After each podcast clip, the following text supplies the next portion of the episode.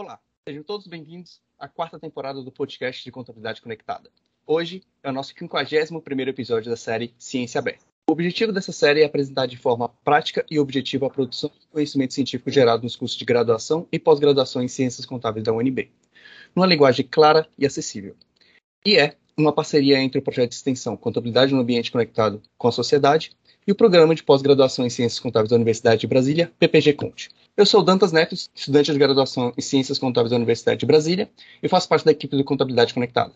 E no episódio de hoje conversaremos sobre a pesquisa Expected Credit Loss and Regulatory Capital Effects and Implications of Adopted an AFS 9 for the Capital and European Banks, oriunda da dissertação de mestrado da pesquisadora Manuela Rodrigues Bossia, da UNB, e sob a orientação do professor Dr. José Alves Dantas, do PPG Conte da UNB. Agradecemos a gentileza do professor Dantas e da Manuela em aceitarem o nosso convite para participar desse episódio da Ciência Aberta. E para começar, poderia explicar de forma sucinta para os nossos ouvintes o objetivo principal e a motivação da sua pesquisa? Olá a todos, eu sou a Manuela, sou contadora formada pela UFMG e eu trabalho no Banco Central desde 2010 e no banco eu tive a, a oportunidade de começar trabalhando com monitoramento bancário por volta de 2014 e sendo chefiada inclusive pelo professor Dantas. E nesse contexto, eu tive contato com contabilidade bancária, com monitoramento econômico-financeiro de instituições financeiras, e no momento posterior, com o capital regulatório e com o arcabouço prudencial, acordos de Basileia e o monitoramento de capital bancário. E aí, no âmbito das, das discussões de implementação da IFRS 9, surgiram alguns questionamentos de como que esse, é, a implementação desse novo normativo poderia impactar o capital bancário. A relação entre é, capital e provisões é um, um, tema que já é bastante discutido no âmbito de Basileia e de supervisores bancários, e, e gerou um pouco de preocupação a questão de, de, como que a implementação da IFRS 9 impactaria, então, o capital regulatório. Eu li alguns estudos relacionados a esse tema, conversei bastante com o Dantas também, na época eu já tinha interesse de, de fazer um mestrado, e a gente começou a desenhar a pesquisa e ter um olhar um pouco mais curioso sobre como que efetivamente aconteceu, o que aconteceu, né, efetivamente quando houve a implementação. E a, o primeiro ponto de interesse, na verdade, que surgiu foi a questão de, de nível de capital regulatório, se ele estaria superestimado ou subestimado. A gente começou a, a pensar como que a gente poderia constatar isso, né, essa questão da, do excesso ou da falta de capital no momento antes da implementação da FRS 9 e dos movimentos que a gente queria observar para constatar essa superestimação ou subestimação. Então começou mais ou menos assim. E aí ao longo da pesquisa a gente foi desenvolvendo outros, outras questões e a pesquisa ela foi bastante orgânica. Ela foi é, crescendo enquanto a gente foi pesquisando e lendo e acabou mudando um pouco, apesar de que esse foi sempre a nossa principal curiosidade, eu diria assim, a nossa principal pergunta que a gente queria responder quando a gente começou a ler e pesquisar a respeito. Sou o professor Dantas, eu agradeço muito o convite, Dantas Neto, para participarmos dessa conversa sobre o trabalho da Manuela. Queria reforçar, assim, por exemplo, o trabalho da, da Manuela, além de interessante, tem um aspecto que a gente junta a dimensão da academia e ela tem conhecimento, ela, ela já vinha com conhecimento sobre o, o, acompanhamento da regulação bancária, especificamente sobre o impacto de capital, e isso gerou oportunidades de um trabalho bem interessante, que você vai juntar o, o mundo acadêmico, que é onde você aprofunda os aspectos de pesquisa, mas que não, não, não sai do, do mundo concreto, do mundo real, de onde as questões estão se desenvolvendo. Então, eu achei bem interessante ela ser, quando ela trouxe essa proposta, eu topei de, de partida. E, assim, por exemplo, tem a questão de, de, de se optar pelo estudo do sistema bancário europeu, porque lá foi implementado o IFRS 9 de forma completa desde o início, que é o início de 2018, né, 1 de janeiro de 2018. Aqui no Brasil, isso é tão é tão complicado, é tão crítico, né? Que aqui no Brasil a gente vai implementar a, para fins prudenciais, para fins regulatórios, o IFRS 9 no sistema bancário só vai funcionar é, a partir de 2025. Né? Então, eu acho que isso dá um, um peso do, do, trabalho que a Manuela desenvolveu e agradeço a oportunidade de, dar, de podermos discutir os achados, as reflexões que esse trabalho trouxe. Eu achei muito interessante como as crises são eventos que causam efeitos no ambiente contábil. Poderíamos explicar como a crise de 2008 influenciou no desenvolvimento do IFRS 9, o que poderíamos dizer que é uma evolução da IAS 39, e qual a importância para melhorar a divulgação das informações contábeis como previsões, perdas e riscos? Uma das principais consequências que a gente observou durante a crise de 2008 né, e, e após os, os, primeiros anos foi a questão de, de como que as, as perdas, os, os, prejuízos, e aí eu, eu, vou falar um pouquinho mais especificamente no âmbito dos bancos, né, que é o que a gente trata na pesquisa, é, elas se materializaram de uma forma muito rápida quando a crise começou. Foi um volume grande de perdas e as provisões contábeis que estavam ali para fazer frente a essas perdas foram insuficientes, que é aquele termo que ficou é, cunhado, né, o too little, too late, muito pouco e muito tarde. E o, o primeiro culpado desse, dessa, desse problema, a primeira culpada foi a contabilidade. Então, tiveram duras críticas a como que, que a contabilidade fazia o, o gerenciamento do.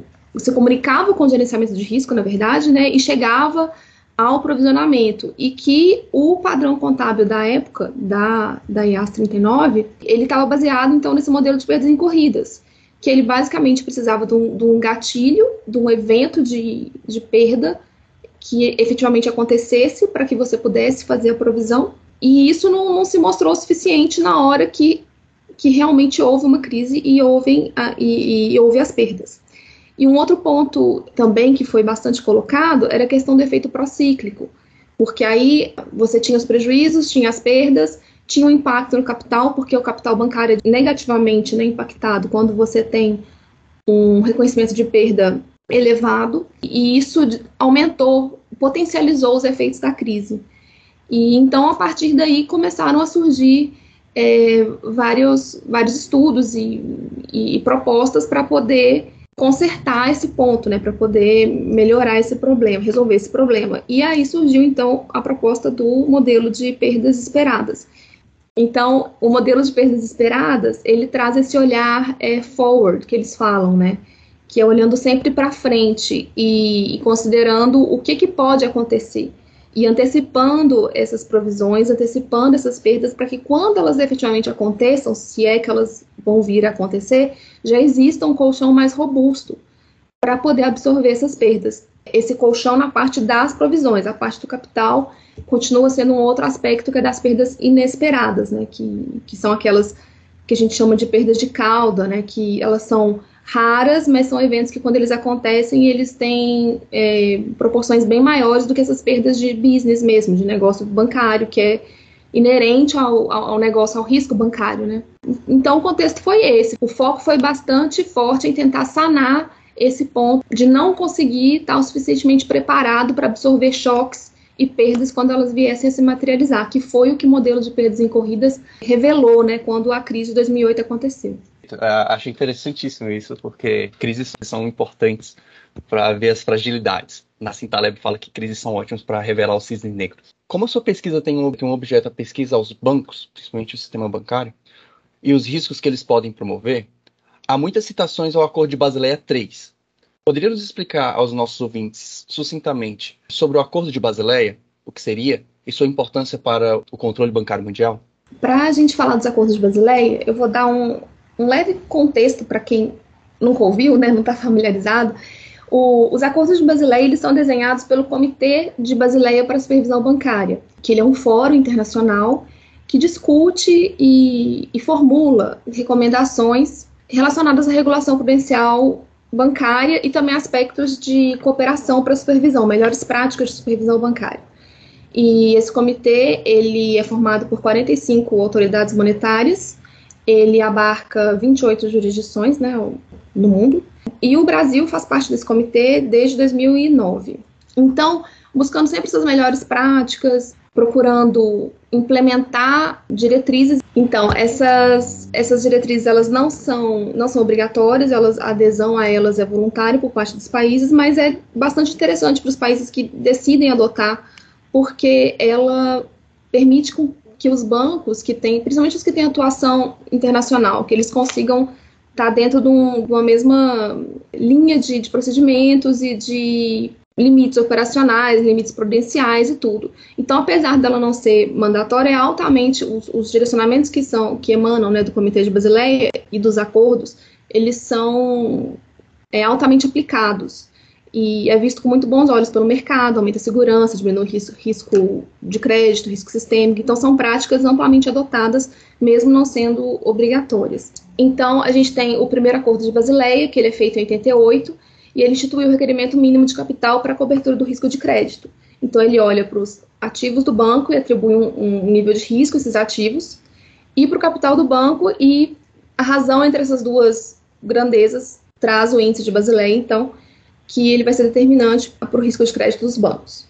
Aí, Basileia 2, ele vem em 2004 e ele introduz os três pilares de Basileia, que basicamente o, pilar 1 um são os requerimentos mínimos de capital, o pilar 2 é o processo de avaliação por parte da supervisão, ou seja, o supervisor ele pode agora olhar para o banco e se ele entender que os requerimentos mínimos de capital de pilar 1 não são suficientes para fazer frente aos riscos que o banco está enfrentando, né, suportando, ele, ele pode exigir ou demandar um aporte maior de capital. E o pilar 3, que é a questão de disciplina de mercado e divulgação de informação, de padronização de informação entre os bancos.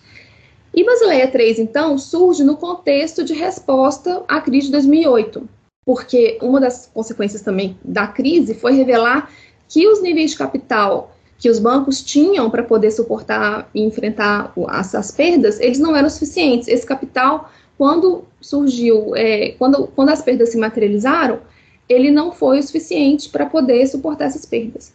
Então, ficou entendido que precisaria ser melhorado tanto a qualidade do capital quanto a quantidade de, de capital para absorver essas perdas não esperadas. Houve a criação de, de, requerimentos de liquidez, de alavancagem e os buffers de capital que a gente trata também na pesquisa.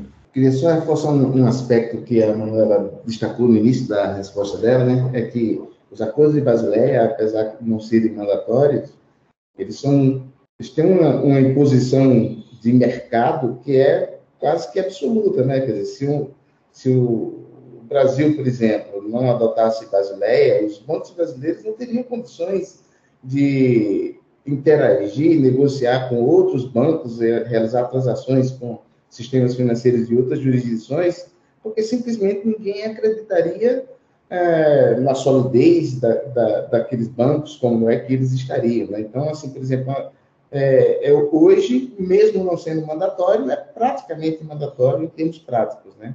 Levando isso em consideração, o, o IRFS é um normativo que tem uma maior limitação na tomada de decisões dos gestores, deixando o reconhecimento mais objetivo. Poderia nos explicar como funciona o reconhecimento de Expected Credit Loss Model, o ECL, e como o IRFS 9 requer o reconhecimento em três estágios, e quais são eles, e como eles impactam na avaliação e no reconhecimento do crédito? Então, como é que vai funcionar esse reconhecimento das perdas esperadas? O, o, banco, no momento da concessão do crédito, ele já tem que fazer uma avaliação do risco que aquele crédito está exposto. Então, o banco ele vai fazer um cálculo de probabilidade de perda, isso falando de FRS 9, né, nos próximos 12 meses. Então, qual que é a probabilidade que aquele empréstimo venha a apresentar um, um uma inadimplência dentro dos próximos 12 meses? Ele vai chegar num número de, de provisionamento e ele vai reconhecer isso no momento que ele está concedendo empréstimo. E como é que ele vai fazer isso? Com base em políticas de gerenciamento de crédito que ele vai adotar ali, de acordo com os riscos que ele está exposto, o nicho que ele atua, enfim, decisões de negócio mesmo do banco. E também com base em dados históricos, com base em, em modelos que vão ser desenhados especificamente para esse fim. E aí, então, esse vai ser o primeiro estágio que vai ser reconhecido no momento da concessão do empréstimo. O estágio 2, o crédito ele passa para esse estágio 2, que implica no aumento de provisionamento, quando acontece algum fato significativo de mudança de qualidade do crédito. Então, sendo verificado que houve alguma coisa que, que pode indicar que aquele crédito ali, em alguma medida, foi sofreu uma deteriorização, você tem que reconhecer uma, uma provisão adicional e esse crédito ele passa a fazer parte do nível 2. E nesse sentido, a IFRS 9 ela não determina tal, tal gatilho, tal evento determina a passagem do, do, do provisionamento do crédito do nível 1 para o nível 2. Ela indica 30 dias de, de inadimplência como uma referência, mas é refutável. Então também está a cargo do banco decidir estabelecer a política dele de, de, de, do que são esses eventos significativos de, de alteração de qualidade de crédito. E aí, finalmente, o nível 3, que seria o que a gente tinha anteriormente nas perdas incorridas, que é quando o crédito realmente está deteriorado, não tem expectativa de, de, recuperação, ou baixa, ba baixíssima expectativa de recuperação, então o, o crédito ele passa para o nível 3. Só queria destacar um ponto, porque assim, quando a gente estava pesquisando e, e, lendo a respeito de como, se, se a IFRS 9 efetivamente funcionaria para poder melhorar o modelo, é, melhorar a questão do provisionamento, para poder interromper as questões de prociclicidade que tinham sido levantadas, a gente encontrou autores que defendiam as duas coisas, e um que ajudaria e outros dizendo que não ajudaria por N motivos. Mas um dos pontos que eles pegam, e o principal deles é a questão da discricionariedade, que está na sua pergunta. Porque uma impressão que a gente tem inicialmente é essa: ah, não, agora você tem que fazer a provisão, você tem que construir provisão, você vai aumentar provisões. E de fato, tanto que a nossa pesquisa se baseia, assim, né, a, a base da nossa pesquisa é que é, o modelo de perdas esperadas vai trazer sim um aumento de, do volume de provisionamento. Como a gente viu no, no teste das hipóteses, trouxe. Por outro lado, essa questão da, da, da discricionalidade da gerência ele é um pouco controverso na minha visão. Mas você abre espaço, porque ele pode desenhar políticas, eles podem. É, eles têm mais margem de manobra, eu diria, sabe? É claro que existe ali um normativo que agora exige um provisionamento inicial, coisa que não existia antes, e eu concordo que isso é um grande avanço. Mas, por outro lado, a questão de como que isso vai evoluir, em qual momento, se o banco vai esperar muito para poder passar do nível 1 para o nível 2, quando é que ele vai fazer o nível 3, enfim, quanto que ele vai que ele vai colocar ali, ainda vai depender muito de modelagem interna.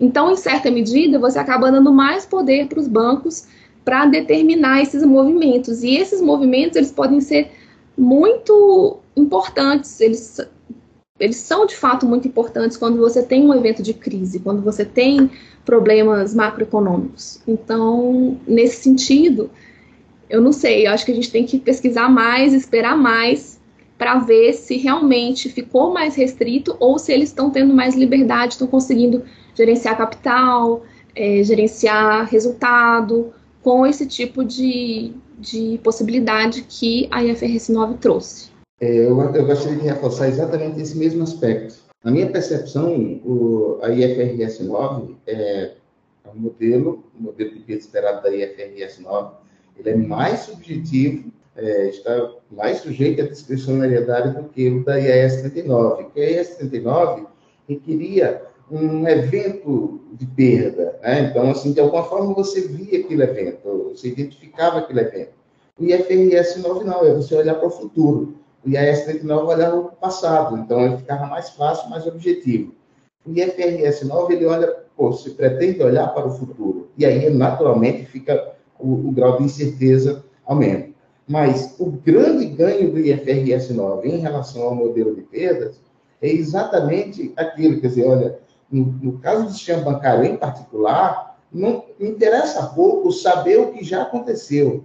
Interessa saber se o banco está preparado para enfrentar algum tipo de tormenta. Nesse sentido, o modelo de perdas esperada faz muito mais sentido ele é muito mais lógico e eu tenho poucas dúvidas de que traz um ganho espetacular para a solidez do sistema financeiro, até porque o modelo de peso e corrida provou que não era, né? Da, sem, sem, dúvida alguma, uma das causas do, do, do, da crise, é, do tamanho da crise, pelo menos em sua dimensão da crise de 2008. Né? Então, nesse sentido, eu concordo com, com, com a Manuela, de que, apesar de trazer mais subjetividade, apesar de trazer mais subjetividade que está implícito na perspectiva de olhar para frente, né, e aí a incerteza é maior, mas, assim, traz um ganho informacional e um ganho do ponto de vista de contribuir com a solidez do sistema muito grande em relação ao que a gente tinha até então. Quando eu li o trabalho, me deu a, intenção, a intenção de que quando está separando,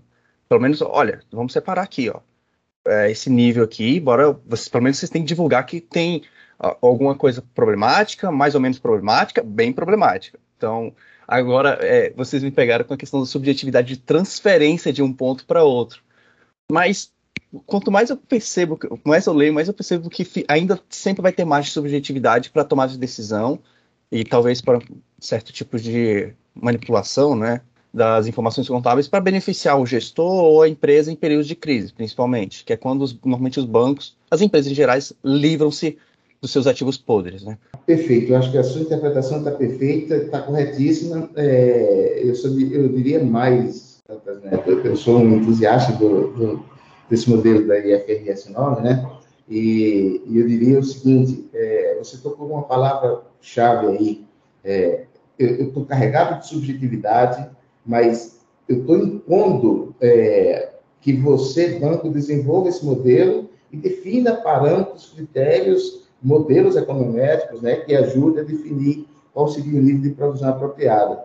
E mais do que isso, a palavra-chave que você utilizou, evidenciação transparência. Como é que eu estou fazendo?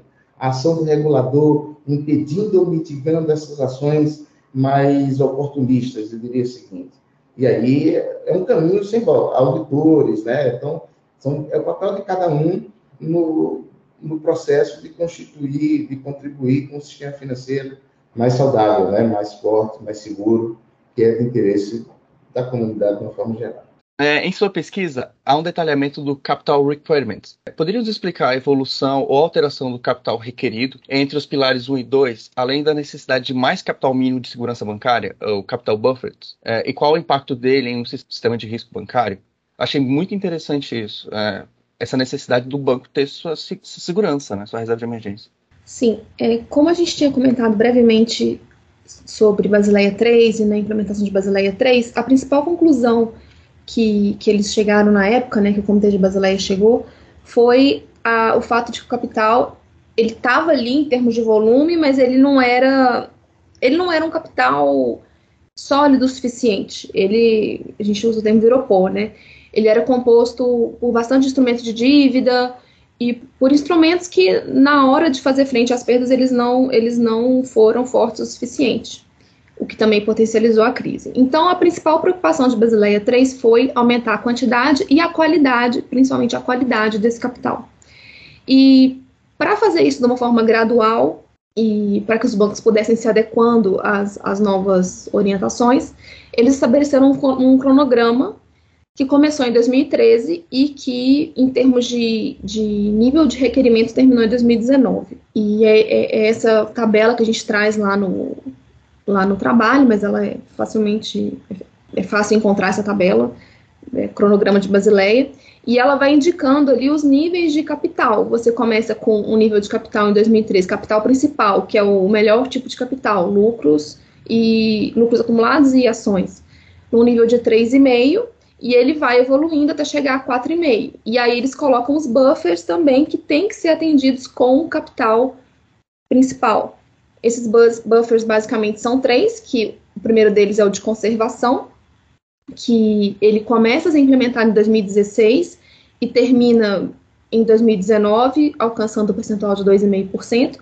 Esse buffer, ele é realmente um buffer de margem, é para o banco poder manter um pouco mais de capital principal ali no, ali no, né, no, no, no seu patrimônio. E aí a gente tem o capital complementar, que ele pode ser, ele é constituído de dívidas perpétuas, ou seja, é, investidores institucionais que colocam, que investem nos bancos, né, mas eles não podem retirar esse investimento, ele é perpétuo, e por fim o capital de nível 2, que é o de pior qualidade, a gente diria que são os instrumentos de dívida com vencimentos, vencimentos predeterminados, seria o próximo de uma debênture ali. Mas o, o que importa para nós é que esses três, então, o capital principal, o capital complementar e o de nível 2, eles formam os requerimentos mínimos de pilar 1, que em 2019 ele chega a 8%. Ele já era de 8% em 2013, a composição é que era diferente. Aí, em cima desses requerimentos, a gente tem os buffers, que vão ser o de conservação, que eu falei, 2,5, né? Que chega em 2000 2019. A gente tem também o contracíclico, que ele é um buffer que tem um viés macroprudencial. Ele, ele é ligado e desligado, né? Que a gente fala.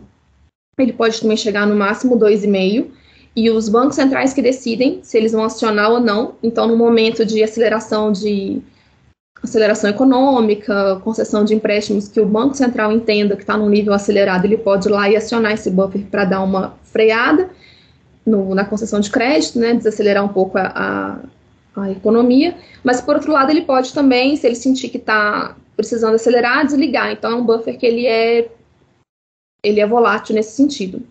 E por fim, o buffer sistêmico, que ele, ele é um buffer, um buffer de risco sistêmico, né?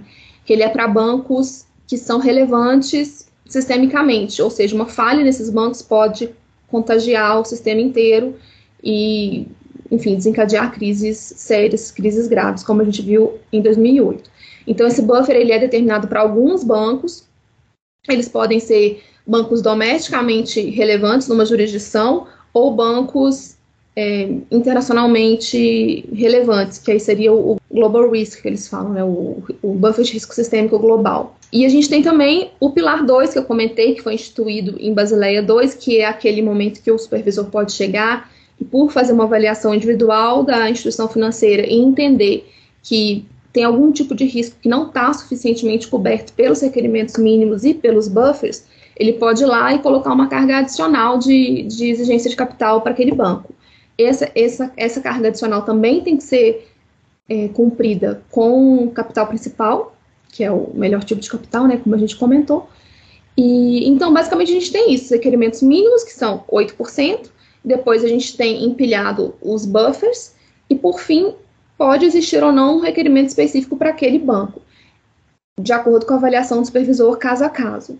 Em 2019, a gente chegou a um, um requerimento total de capital de 10,5% quando você considera o, o buffer de conservação. A diferença do buffer de conservação e de todos os buffers, na verdade, que tem que ser atendidos com capital principal para aquele requerimento de capital principal mesmo, que é 4,5%, é que quando o banco falha em atender esses requerimentos de buffer, ele está sujeito a restrições, a diversas restrições, mas principalmente de distribuição de dividendos. E é bem diferente de uma falha num, num requerimento mínimo, que é o de 4,5, que é bem mais sério, pode ensejar intervenção no banco, enfim, é, é uma falha mais. Das falhas que podem ocorrer, é a mais séria em termos de, de regulação prudencial. Poderíamos explicar a diferença entre a abordagem padronizada e a abordagem IRB? Teria algum impacto direto ou vantajoso na escola de, de uma ante a outra? A, a, principal diferença entre os bancos de abordagem padronizada e as de abordagem de, de rates internos, né, o IRB, que a gente chama, é a forma como ele atribui peso para os ativos dele em termos de risco. Então, na abordagem padronizada, você tem já um, um guidance, uma orientação do Comitê de Basileia te dizendo que para determinado tipo de ativo, a ponderação a risco é X, 10%, 50%, 100%, 0%. Então, o Basileia te diz qual que é o risco daquele ativo. E você simplesmente aplica. O banco, ele então pega esse modelo já pronto, padronizado, e aplica dentro do, do balanço dele, para os ativos dele. No modelo interno, o banco, ele mesmo faz essa avaliação. E ele chega a um modelo interno de atribuição de risco para os ativos dele. Esse modelo ele tem que ser aprovado pelo, pelo supervisor né, da, da jurisdição, mas é um, é, um, é um modelo, é uma forma de chegar aos ativos ponderados pelo risco, né, o RWA, bem mais complexa e bem mais trabalhada. Ela é bem mais é, desenhada para as necessidades da instituição, porque ela está levando em consideração os ativos da instituição, é, o, o, nicho que a instituição atua, é uma coisa muito mais personalizada do que o modelo padronizado, que é simplesmente aplicar os, os fatores de ponderação que são, que são é, estabelecidos por Basileia. Os bancos maiores, eles desenvolvem IRB normalmente porque é vantajoso para eles, justamente por ser mais personalizado e por poder já incorporar na métrica de risco as políticas deles de, de concessão de crédito, enfim, as políticas deles de gerenciamento de risco. Então, para eles vale a pena. É custoso também, é caro. Então, bancos maiores e bancos é, que tenham uma estrutura mais robusta de gerenciamento de risco vão aplicar o IRB. Bancos menores, de nicho, que, que não tem tanta expertise assim, vão normalmente optar por, pelo modelo padronizado. Na nossa amostra, cerca de 36% dos bancos são é, bancos de abordagem padronizada e o restante, a maioria, é de abordagem, segue a abordagem IRB. Né?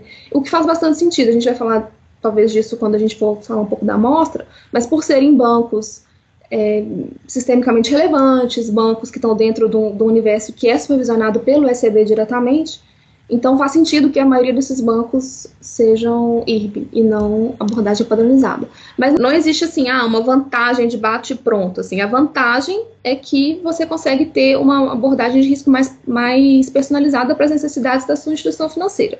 Mas por outro lado é mais caro, é mais custoso e demanda uma estrutura mais robusta de, mais robusta de gerenciamento de crédito do que uma abordagem padronizada.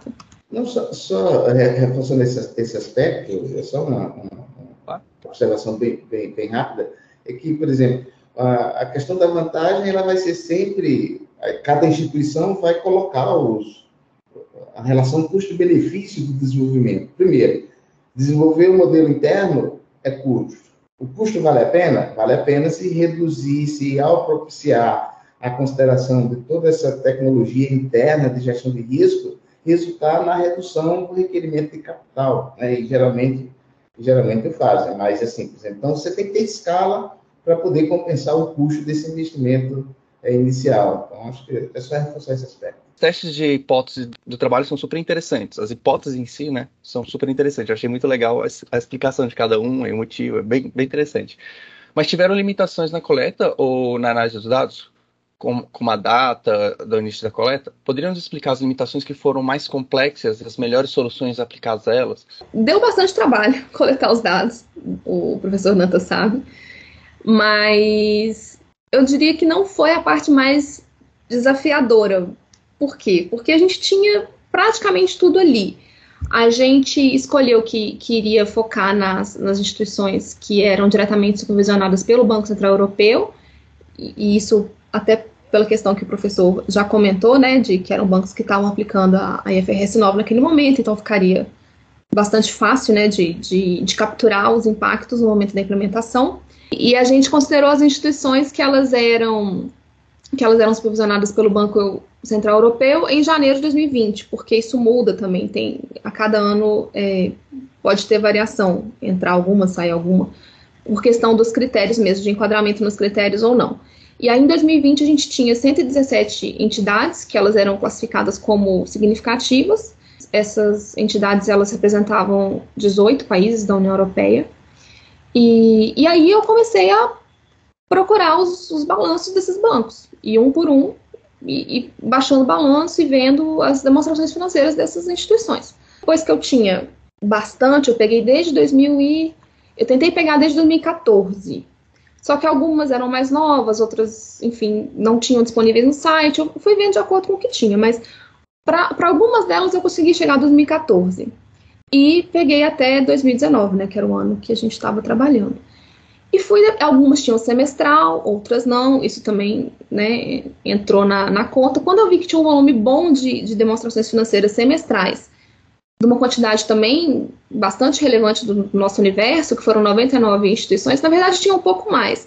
Só porque essas 17, algumas foram excluídas porque a informação não era suficientemente padronizada, ele não mostrava é, adequadamente ali no, nos, nos, quadros né, a questão das provisões, não, não, tinha um disclosure bom, uma apresentação boa dos dados. Então ficava difícil de, de conseguir o histórico.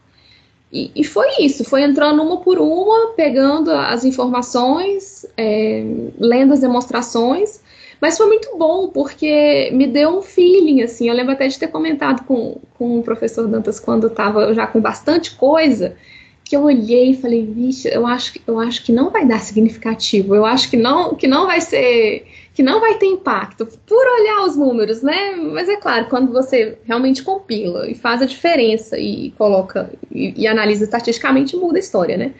Mas foi, foi bem foi bem interessante assim essa, essa busca dos dados. A limitação foi essa, então. A limitação principal que a gente enfrentou foi é, a questão de que algumas instituições tinham esse problema mesmo, né, de que não estava padronizado, não estava bom, que fez com que a gente excluísse essas 17 instituições, mas eu acho que, que foi bom, acho que a gente conseguiu coletar uma quantidade muito boa e a gente entende que é representativa do universo de bancos supervisionados, né, que a gente consegue é, ter ali um volume suficiente para poder tirar as nossas conclusões sobre o universo de, de entidades supervisionadas. E 2000 e 2015 foi realmente porque em 2014 já não tinha mais informação suficiente. Eu precisava também de dados de RWA, eu precisava de dados que não eram só contábeis. E aí, é, às vezes, não tinha. E em 2014, como Basileia 3 começou em 2013, muita coisa não estava boa. Então, a escolha de começar no, segundo no primeiro semestre de 2015 foi mais baseado nisso, no, no, volume de dados. Mas eu anotei muita coisa de 2014, peguei muita coisa de 2014. Depois foi que a gente cortou e ficou de 2015 para frente. E, e, e, ficou um bom número dos dois lados. Ficaram seis períodos antes da IFRS 9 e cinco depois. Então ficou equilibrado. Essa questão que você falou da divisão, né? É, porque é uma divisão entre os resultados durante a implementação e pós a implementação como vocês definiram o que seria o tempo de implementação e o que seria já a execução da norma e, principalmente, é, há uma mudança no comportamento dos bancos, o comportamento antes da implementação e depois da implementação, na forma como eles é, divulgaram, deu uma puxada de orelha? É, então, a, a gente definiu com base na norma, né? Então, a determinação era que a partir de 1 de janeiro de 2018 a chave virasse. E aí o, a IFRS 9 fosse implementada e o que você tinha de provisão antes, no modelo anterior, migrasse para um novo modelo. E isso foi legal porque os bancos eles tinham que divulgar, eles tinham que mostrar os impactos e, e o que aconteceu com aquelas provisões que estavam lá, é, com as carteiras, como que elas foram classificadas. Então, assim, alguns bancos fizeram melhor, outros pior, mas assim, todos eles apresentaram alguma coisa para a gente poder ver o, qual foi o impacto inicial. E o nosso interesse ele era muito específico, ele era no volume de aumento de provisões. Então eu queria saber o quanto que, se e o quanto as provisões aumentaram em 1 de janeiro de 2018. Então a gente tinha lá em 31 de, de dezembro de 2017 o balanço encerrando com o modelo antigo e dia 1 ele abrindo já com a nova apresentação. Então, desse jeito eu consegui fazer a, a diferença, né, de, do que, que aumentou ou não, né? Alguns poucos casos não aumentou. Mas a gente conseguiu capturar aí esse impacto nesse momento. Como eu disse lá no começo, a gente começou com a ideia, nossa, tá superestimado, tá subestimado. Essa era a nossa preocupação, a nossa curiosidade, né, inicial, nosso, nossa questão de pesquisa. Só que quando a gente começou a, a, ver os números, a gente falou, tá, mas como que a gente vai ver o comportamento depois se a gente nem comprovou, se a gente nem atestou em alguma medida que houve um impacto, que realmente houve esse impacto? E aí as hipóteses elas foram aumentando, né? O trabalho foi encorpando. E aí a gente, não, primeiro então vamos ver se estatisticamente é possível afirmar que houve um impacto significativo, que são estatisticamente diferentes os dois números, os de provisões em 31 de dezembro e em 1 de janeiro. Atestando que é diferente, aí a gente vai olhar para o que aconteceu depois, que é a questão das nossas três últimas hipóteses, que elas vão olhar para a evolução dos, dos, dos buffers, né, como que esses buffers se comportam após a implementação. E aí sim, aí a gente viu que houve uma mudança de comportamento, sim, do que existia antes do período, é, antes da implementação, né, no período pré-FRS 9, e o que aconteceu depois no período pós-FRS 9. Eu, eu, queria só reforçar um aspecto aqui que a Manuela destacou, Neto, que é o seguinte, é, a gente começa uma pesquisa, a gente tem um norte, a gente, quer, a gente tem um foco, a gente tem um, um, algo em mente. Mas, às vezes, no desenvolvimento da pesquisa, ajustes são, são empreendidos exatamente porque a gente vai encontrando situações que diz, olha, eu não posso dar aquele passo lá sem antes comprovar o ponto de, o ponto de partida, né? E esse foi um ponto, é, esse, essa, essa observação que a Manuela fez agora, foi uma das questões centrais da, da, do ajuste que a gente fez no caminho. Quando a gente fez o projeto, estava pensando sobre o comportamento, né?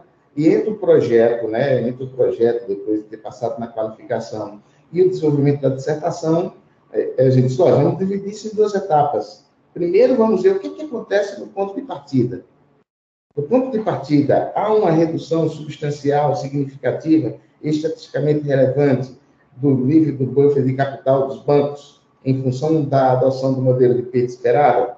E depois, o que, que acontece? E aí é por isso que a gente tem esses dois períodos, o período antes e o período depois, para verificar se os comportamentos é, são, são razoáveis ou são dentro do, do, do, que era esperado.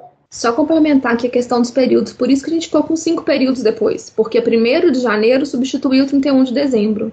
Então a gente tem até 31 de dezembro de 2017 contando como né, IAS 39 e o modelo antigo, e 1 de janeiro substituindo. Então é como se a gente tivesse dois períodos sobrepostos. O resultado da hipótese 1 foi muito expressivo é, e demonstrou um impacto muito visível. Mas poderia comentar um pouco mais sobre o resultado dessa hipótese e os resultados, se os resultados foram esperados ou não foram esperados por vocês? Até, se possível, as surpresas entre, as, entre os resultados da hipótese? O, o que eu achei mais interessante, assim, como pesquisadora e particularmente, é porque assim, a gente tem a nossa a nossa ideia, né? A gente tem a, a expectativa do que aconteça e a gente coloca aquilo na hipótese. E quando a gente vê aquilo confirmado, é muito interessante, é muito bom, mas a gente consegue ver mais aspectos quando você está com os números ali, os dados e, e vendo o comportamento das instituições, mais aspectos que influenciaram aquele comportamento além do que você tinha imaginado, né, inicialmente e que corroboram aquilo que você tinha desenhado. Então, isso é muito legal. Por exemplo, quando a gente fala dos bancos de abordagem padronizada e dos bancos IRBs, né, que a gente já esperava que o impacto da implementação fosse maior para os bancos de abordagem padronizada. E, e, a gente entendia que isso iria acontecer muito por conta de, de, prerrogativas de adição de capital, porque os bancos de abordagem padronizada, antes deles adotarem a, a IFRS 9, eles podiam adicionar de volta no capital prudencial uma parte das provisões que eram chamadas provisões genéricas de carteira, provisões contábeis, né? E essa prerrogativa, ela, eles perderam essa prerrogativa com a adoção da, da IFRS 9. Então, a gente esperava que isso fosse trazer um, um, um prejuízo para esses bancos, né? E fazer com que o impacto deles fosse maior. E realmente aconteceu isso. Mas a gente teve uma, uma outra informação que, que, que trouxe mais peso ainda, que foi a questão do volume de provisão. Os bancos de abordagem padronizada, em média, eles aumentaram o volume de provisão deles em 1 de janeiro, né, com a implementação, em 21,5% mais ou menos. Enquanto os bancos de abordagem IRB aumentaram em 12%. Então, assim, também teve a questão, a questão do volume, do aumento do volume de provisões, que trouxe um prejuízo maior. E aí a gente começa a pensar, faz sentido. Por quê? Porque esses, esses bancos de, de abordagem padronizada, eles não tinham um, um desenho de provisionamento é, mais personalizado mesmo. E a implementação da IFRS 9 com a modelagem, com a APD, com a LGD e, e, e, com tudo que eles tiveram que colocar ali de informação histórica da própria instituição e, e, se debruçar mais sobre os dados, eles chegaram no volume de provisionamento maior e bem maior do que os, os bancos IRD, em termos de aumento, né? Porque aqueles bancos que eram bancos que já estavam acostumados com o gerenciamento de crédito mais refinado, para eles o impacto não foi tão grande, porque de certa forma, muito provavelmente, esses bancos já trabalhavam melhor o gerenciamento de crédito deles.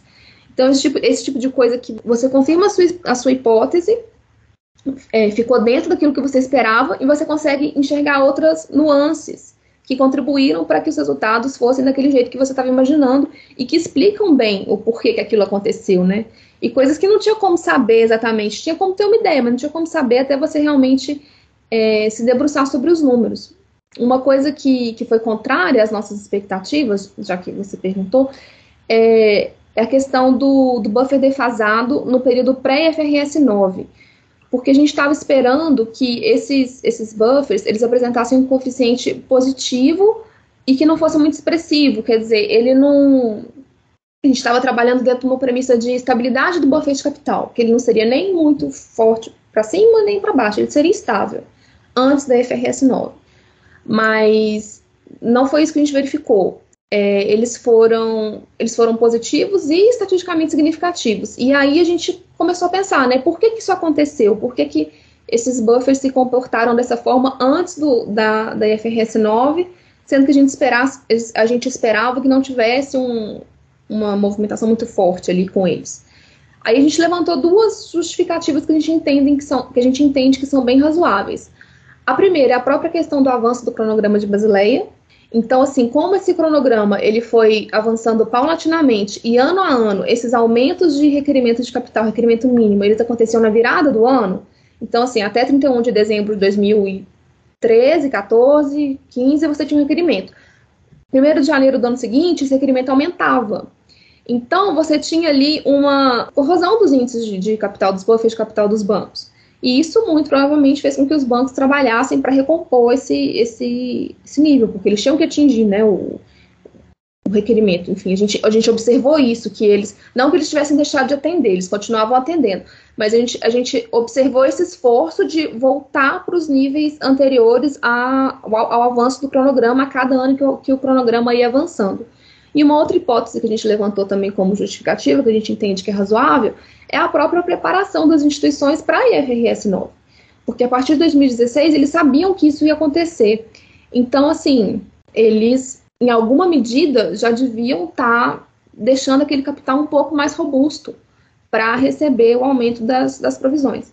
Então, isso, isso foi legal, porque a gente conseguiu observar um comportamento diferente do que a gente estava esperando e fez sentido. E quando a gente coloca no gráfico, tem até um gráfico lá no trabalho que mostra isso bem. O comportamento dos, dos buffers, como eles sobem, casa muito bem com o comportamento dos requerimentos de Basileia, com, com o momento em que os requerimentos aumentam. Então você vê os degraus em, em dezembro caindo, aí sobe, sobe, sobe até né, o próximo dezembro, aí cai de novo. Então foi no gráfico que a gente fez esse link do cronograma de Basileia com a questão da evolução dos, dos, coeficientes, né, que mostravam um esforço de recomposição antes do IFRS 9 que a gente não estava esperando inicialmente. E você acabou meio que respondendo, é, só para consolidar essa segunda parte, a próxima pergunta. É, por que os bancos de abordagem padronizada sofreram mais que os bancos com abordagem é, IRB após a entrada do IFRS 9? E como isso poderia impactar o nível de solvência dos bancos europeus? Poderia ser um problema para os bancos? Sim, eu, eu entendo que sim, que, que é um, um indício forte de que esses bancos eles eles gerenciam melhor o capital, porque eles estão ali com, com aquele número já calibrado. Por mais que tenha tido um, uma mudança de padrão e que eles tiveram que, que sim reformular as políticas e adequar ao IFRS 9, a gente consegue ver que o impacto foi menor, ou seja, eles já tinham uma política de gerenciamento e de provisionamento um pouco mais refinada do que os bancos que não estavam fazendo isso, né? Não estavam. E aí, por N motivos, a gente não. É, é, muito daquilo que o professor Dantas comentou no começo, é custo-benefício, né? O banco ele está avaliando o que vale a pena para ele, né? Está trabalhando dentro das margens que ele tem para o negócio dele ser rentável. Então, o, quando vem uma norma como essa, como a FRS 9, o banco ele, ele se vê obrigado a trabalhar de alguma forma que ele não estava fazendo antes, mas que é melhor para nós, né, para o sistema financeiro de, de forma geral, porque ele se torna mais robusto, e para ele ele precisa se ajustar. E esse ajuste a gente, a gente viu ele através do aumento do volume de provisões, que foi mais forte para os bancos de abordagem padronizada.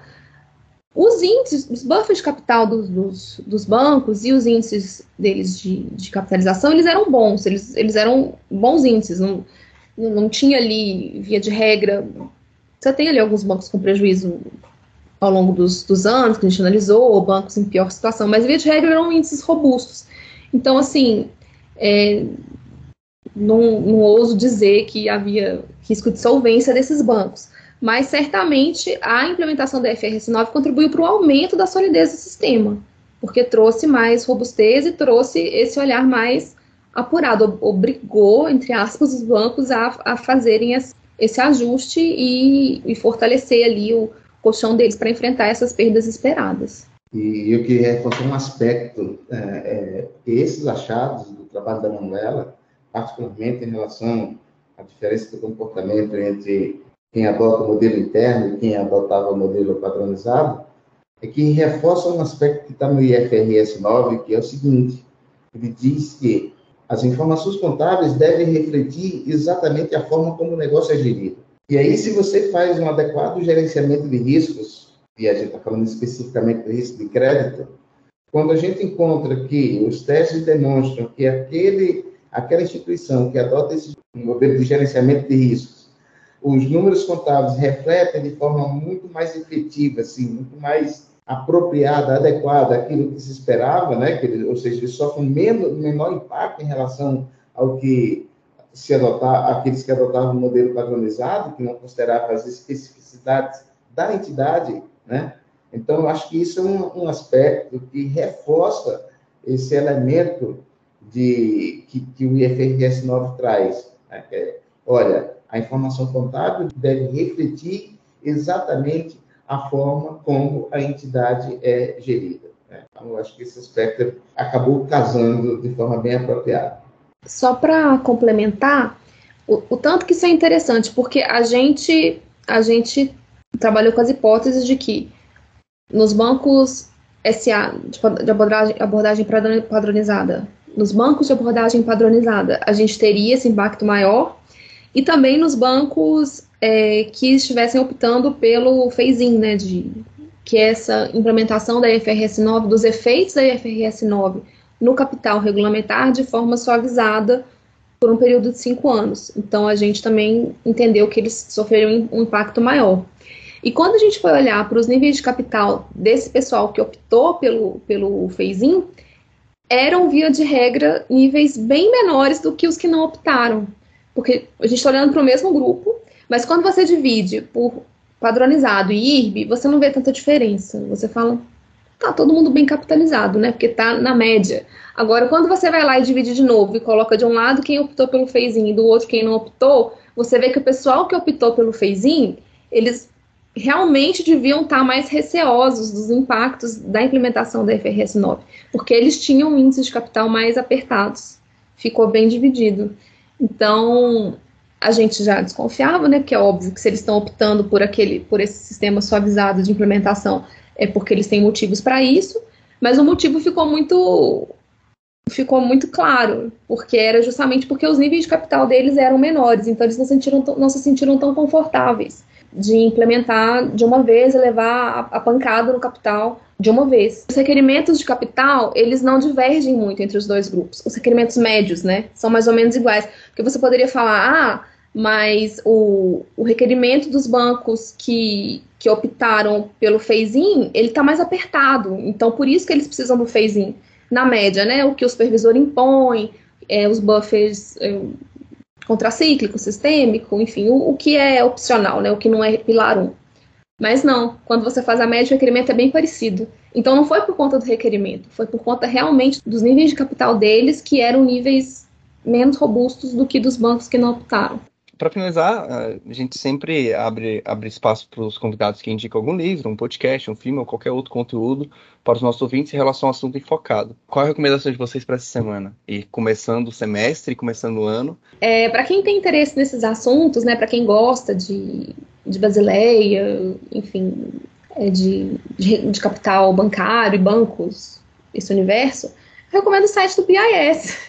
É bem nerd, mas assim, é, ali é um, Ali tem vários estudos, tem papers, tem discussões, tem o que eles estão pensando em fazer, tem é, pesquisas específicas de mercados específicos que podem ser parecidos com o nosso ou não, mercados emergentes, mercados desenvolvidos. Então, acho que ele é uma ótima fonte para quem está interessado no, no assunto, poder acompanhar e ver o que está sendo desenvolvido né, em primeira mão, porque para você chegar, por exemplo, no Basileia 3, tem muita discussão, né? Então você consegue acompanhar o, o histórico e tudo que eles vão colocar, como é um fórum de discussão, tudo que vai no final das contas virar guidance, né? Virar realmente um, um requerimento ou, enfim, uma nova diretriz, é amplamente discutido, prós e contras. Então é bem interessante acompanhar essas discussões enquanto elas estão acontecendo, né?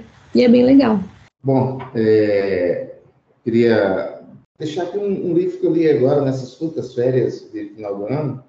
É, é um livro em espanhol, é o Cuento del Dinheiro e los Bancos como não te lo haviam contado antes. O conto do dinheiro dos bancos não te haviam contado antes. É um, assim, por exemplo, é a história do dinheiro, a história de como os bancos se formam, a história como e vai desde os primórdios, né, da, da, da origem do dinheiro propriamente dito, até agora, quando a gente está nas cripto, criptomoedas, essa coisa mais, mais, mais louca, né? Mais, e, e, e, e o papel do, dos bancos, do sistema financeiro e dos bancos centrais, como é que eles atuam, o papel de cada um, como é que foi se consolidando ao longo do tempo, é, é, um, é um livro de história, não é um livro técnico, é um livro de história, né? fala muito das crises, né? de todas as crises, já que o o Dantas Neto mostrou interesse pela, por crises, né? É, então, eu achei muito interessante, é um livro relativamente pequeno, ele é bem curto, mas, assim, de um conteúdo espetacular. É do Jorge Pérez Ramírez, é um, um ex-diretor do, do, Banco de Espanha, que é o Banco Central lá da Espanha, e recomendo fortemente. É uma leitura agradável, porque é como se fosse um, uma história, né? Então sai da coisa mais técnica e vai para a história e trazendo os argumentos técnicos, obviamente, envolvidos. Queria só aproveitar para agradecer ao, ao, Dantas Neto, agradecer à professora Ducinelli mais uma oportunidade de participar desse projeto que eu sou fã de, de carteirinha, né? Agradeço muito a oportunidade que ela sempre dá de divulgar as pesquisas do programa do PPG Ponte é, agradecer a oportunidade de, de ter é, participado, acompanhado o, o, o, trabalho da, da, da, Manuela, que eu achei um trabalho de grande relevo, de grande importância, e desejar sorte para todos nós. Sim, só para eu falar também, obrigada pelo convite, viu, gente? É, é, bem legal estar aqui conversando sobre esses assuntos e, e poder, de alguma forma, fomentar né, o processo de pesquisa e trazer pessoas que às vezes estão interessadas, mas estão na dúvida se vale a pena, como é que é. E eu, pelo menos da minha experiência particular, posso dizer que, que vale muito a pena, que é bem enriquecedor em, em, vários, em vários aspectos. Não só no que você ganha de conhecimento acadêmico, conhecimento do assunto que você está estudando, mas de desenvolvimento, né? Desenvolvimento acadêmico, como buscar respostas, como pesquisar, enfim, o, o, o processo de pesquisa ele é muito rico para o pesquisador. E então, assim, recomendo fortemente para quem está na dúvida e não precisa ficar na dúvida, pode fazer pesquisa porque é muito bom, o, o resultado é gratificante. E obrigada pelo, pelo convite pela oportunidade de falar um pouquinho sobre isso. Uh, muitíssimo obrigado aos, aos, professores. E eu vou agradecer aos ouvintes que estão que que estão presentes até agora. Muito obrigado. É sempre bom saber que tem gente interessada nessa área, na pesquisa, é sempre interessada na área contábil, que é muito importante, porque sem a contabilidade o sistema financeiro estaria quebrado. e pessoas, graças a Manuela, graças ao professor Dantas, que mantém o sistema financeiro funcionando e deixando dando estabilidade, e essas pesquisas são importantes para isso. E eu vou encerrar aqui falando para o pessoal seguir a gente no Twitter, no Facebook, no Instagram no Spotify e no YouTube, arroba Contabilidade Conectada. No YouTube temos, o, temos alguns programas é, em vídeo e no Spotify tá todos os nossos programas é, em, em áudio, caso você queira, deixando dando acessibilidade para quem não, também não vê, né, escutar os áudios. Então é isso, muitíssimo obrigado, gente. Início de temporada, vamos que vamos. E é isso, gente. Obrigado, tchau, tchau.